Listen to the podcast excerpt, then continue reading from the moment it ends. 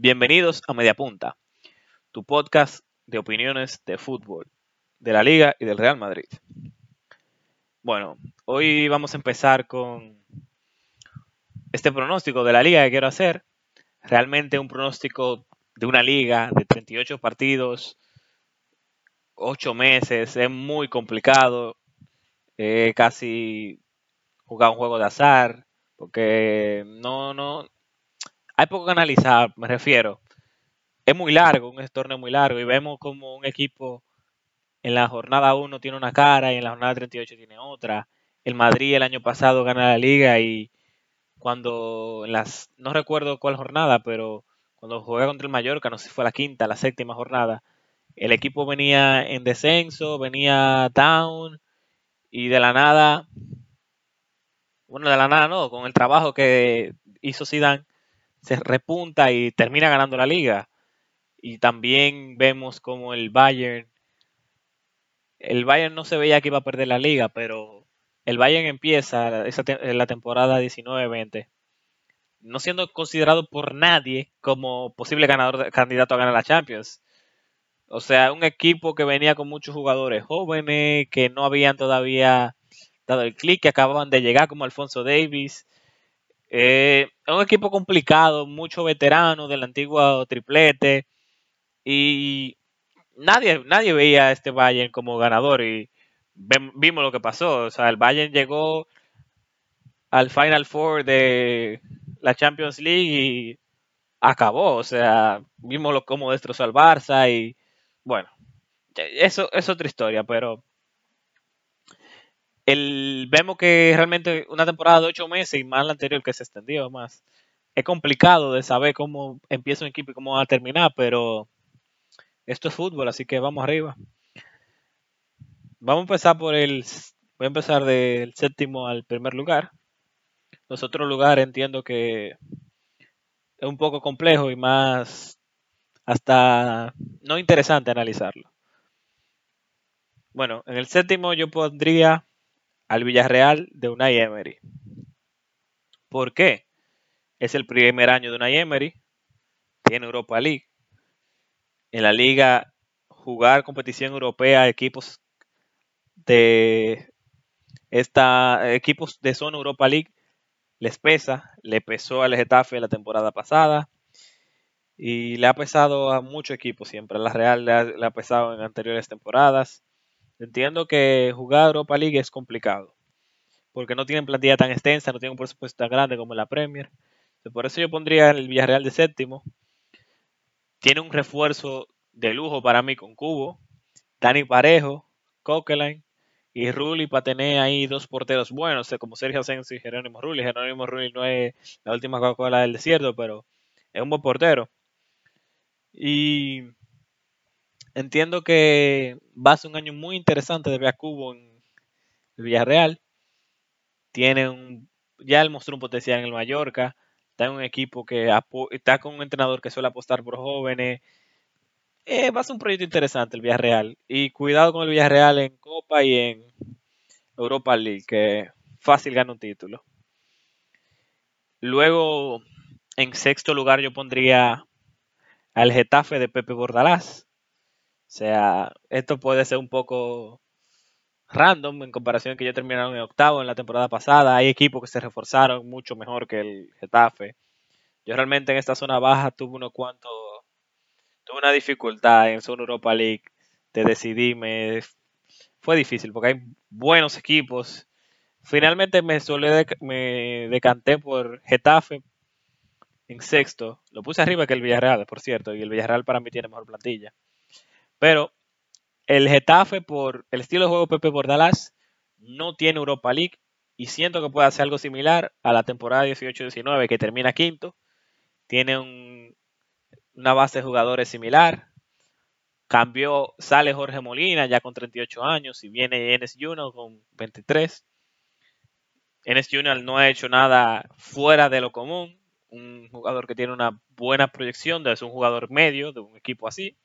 Yo entiendo que bajo el sistema de, del Getafe, goles no le goles no le van a faltar. O sea, el Getafe juega a ganar un gol, dos goles como mucho. Entonces, Yo me imagino que Enes Junior puede terminar marcando 10, 8 goles, que algo similar a lo que marcó Jorge Molina la temporada pasada. No va, no va a marcar 15, 18 goles Enes Junior, pero algo va a marcar. O sea, es un, es un jugador que siempre ha marcado por lo menos 6, 5, 8 goles por ahí.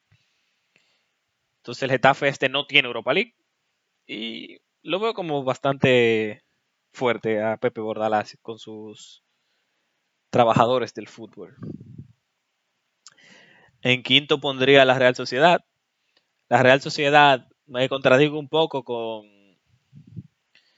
lo de, lo, de la Europa League, porque es un equipo que tiene Europa League, pero hace el cambio de David Silva, entra David Silva, sale Martin Odegaard y no es un cambio pieza por pieza porque son jugadores en que etapas de carrera muy diferentes. David Silva está regalando sus últimos años en la Real Sociedad. Martin Odegaard está empezando su carrera con mucha proyección. Martín Odegaard tiene un recorrido, ha jugado en la banda. Es un jugador que tiene mucha velocidad, buena conducción de balón. O sea, David Silva puede tener buena conducción, pero no va a tener esa velocidad ni tampoco esa juventud, claro, que tiene Martin Odegaard. Pero aún así, eh, David Silva, un refuerzo de lujo para la Real Sociedad, para cualquier equipo, 34 años. Sus especialidades son muy técnicas, siempre han sido. El pase, la visión, eso es algo que no se pierde con, el, con la edad. Entonces, claro, no va a tener velocidad que la daba Odegaard, pero va a tener otras cosas y va a tener un medio campo interesante con David Silva. Y siento que este año es de la Real Sociedad y va a terminar en quinto, aunque tenga su Europa League. Ese fue otro otra guayaba, porque puede caer muy abajo por lo del caso de la Europa League. Pero bueno, de cuarto, aquí también, para mí este cuarto a segundo lugar, cuarto tercero fue muy difícil, pero de cuarto voy con el Sevilla. Sevilla creo que la carta de presentación la dio la temporada pasada con Lopetegui, termina tercero, con 70 puntos empatado con el Atlético, termina en cuarto. Y viene de ganar la Europa League, Lopetegui se presenta solo, viene a jugar ahora Champions. Y siento que este Sevilla, el segundo año de Lopetegui, viene fuerte. Porque un equipo que ya está madurando un poco más, se ha reforzado con Rakitic y Oscar Rodríguez en el medio campo, va a tener un medio campo genial. Rakitic no es lo que él era cuando se fue del Sevilla, ni tampoco lo que fue en su prime en el Barcelona, pero Rakitic no se le olvida jugar al fútbol, muy buen jugador de fútbol, o sea, hace dos años él llegó a la final del Mundial con la gran Croacia de Luka Modric y él. Entonces, Rakitic muy importante y Oscar Rodríguez también, dos jugadores que van a ser, en mi opinión, muy importantes para el Sevilla en esta temporada. Lopetegui va a sacar lo máximo de ellos. Como dije, ellos es un equipo que para mí va a pelear del segundo al tercer lugar y cuidado si el primer lugar. Hay mucho cuidado con ese Sevilla. La Champions League siento que ahorita pasa algo similar a lo que le pasó hace unas cuantas temporadas, que cae en fase de grupo y gana la Europa League otra vez. Improbable, pero posible. Pero siento que el Sevilla viene fuerte, viene fuerte. En tercero, este es el sitio más polémico porque yo colocaría el Barça.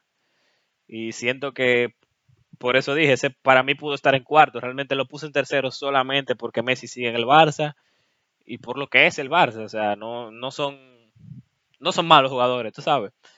Pero es un equipo que viene en bajada, tiene problemas ya extradeportivos como es con la directiva, que está un poco la batalla que Messi estaba, el pulso que este Messi estaba haciendo con el club para irse, con la directiva para que se vaya.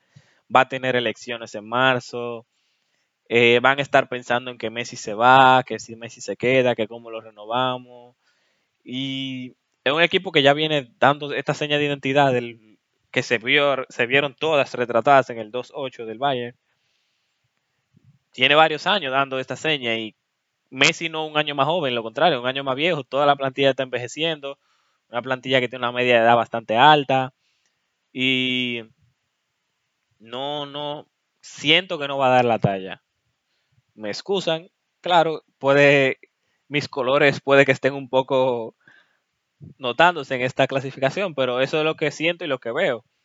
Y repito, si el Messi no siguiera en el Barcelona, para mí sería cuarto lugar. También el primer año de Koeman, entonces viene, vienen cosas difíciles para el pueblo de Ronald Koeman, que tampoco él sabe si se va a quedar la temporada que viene, porque normalmente los, los directivos, cuando se presentan los presidentes, vienen y presentan un plan que incluye un entrenador y qué vamos a hacer con los siguientes jugadores. Entonces, va a ser difícil para Ronald Koeman. O Koeman.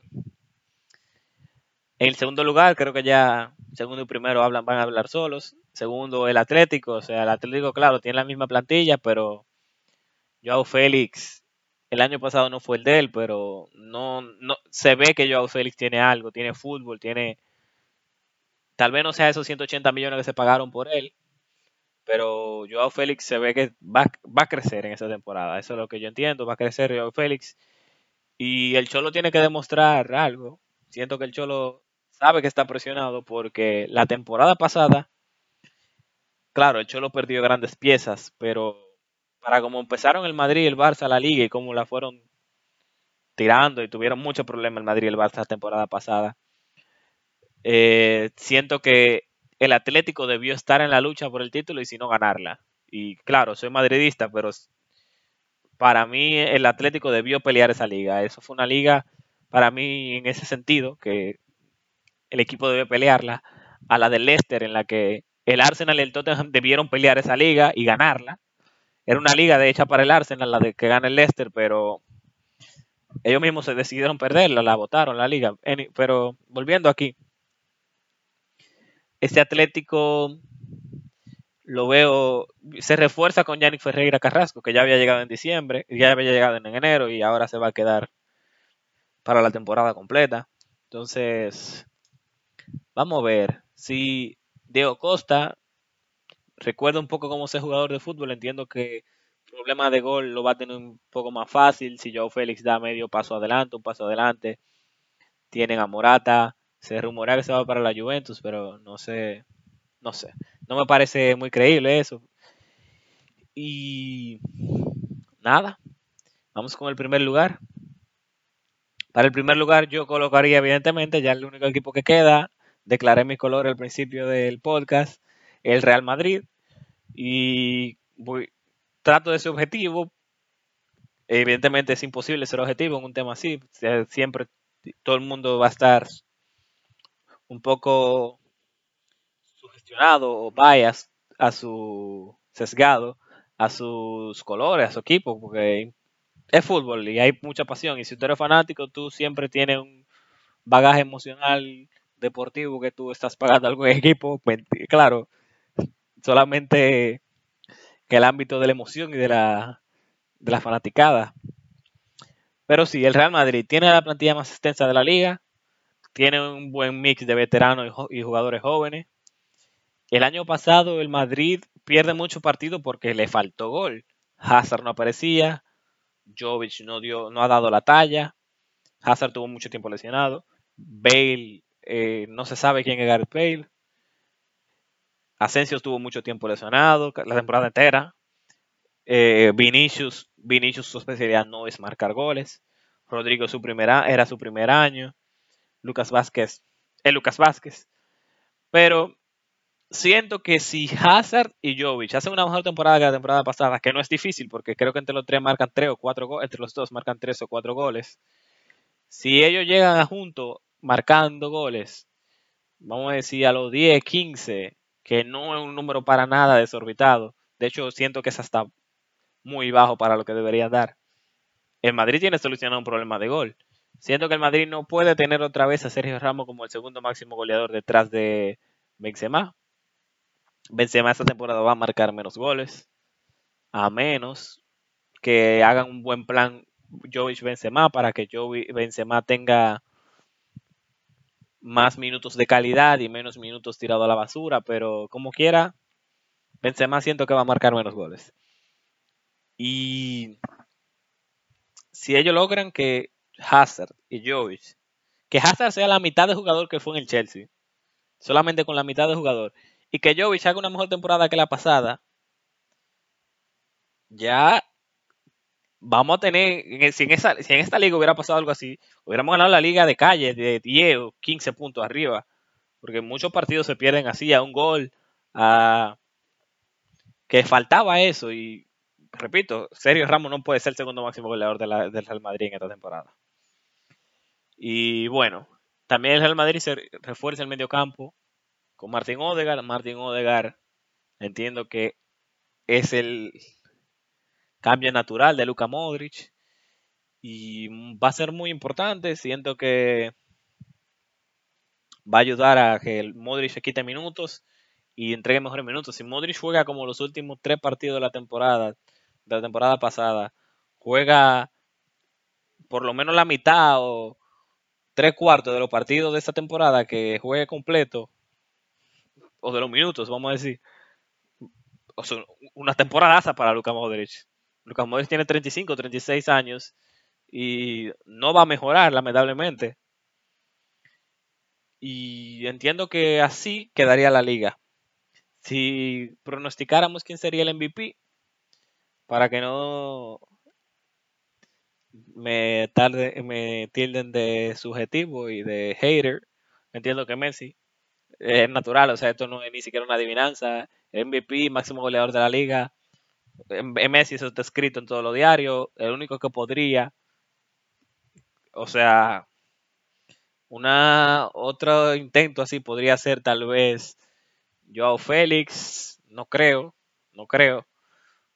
Si Hazard revive, podría pelear el MVP de la liga. Y si Benzema hace una temporada mejor que la de Messi, que en mi opinión la pasada fue, eh, puede ser el MVP de la liga. Pero para mí, en definitiva, está escrito en todos los sitios que Messi va a ser MVP, máximo goleador de la liga esta temporada. Y ahorita mencioné que tuve dificultad, algún equipo que se me quedaron que quería, oye, no me falta, en los siete, en estos siete lugares, principalmente en los de abajo, me faltó fue difícil elegirlo porque para mí el Granada viene fuerte este año. Claro, tiene competencia europea, pero el Granada lo hizo bien la temporada pasada. Siento que está ahí. El Granada está ahí peleando por el séptimo, sexto lugar. La temporada europea le va a pasar factura, pero el Granada sigue ahí. Luego viene el Betis, el Betis, el primer año de Manuel Pellegrini, por eso no lo puse aquí, porque y por la temporada pasada que hizo sino para mí el Betis por la plantilla que tiene y los refuerzos que hace, puede terminar fácilmente en sexto o quinto. No lo quise agregar porque es el primer año de Manuel Pellegrini. Manuel Pellegrini, excelente entrenador. Ya se ha visto lo que él ha hecho. Hizo con el Málaga que lo llevó a Champions. Pero siento que al ser su primer año hay que, hay que darle tiempo, hay que darle tiempo. Y también, y exacto, y eso para mí el único, los dos incógnitas que yo tengo en este top que puse fueron tanto la Real Sociedad como dónde colocar al Barça. La Real Sociedad siento que un poco más de corazón, de me gustó mucho ese equipo la temporada pasada y quiero que vaya más. Pero nada, esto ha sido todo por estos minutos aquí escuchando este podcast.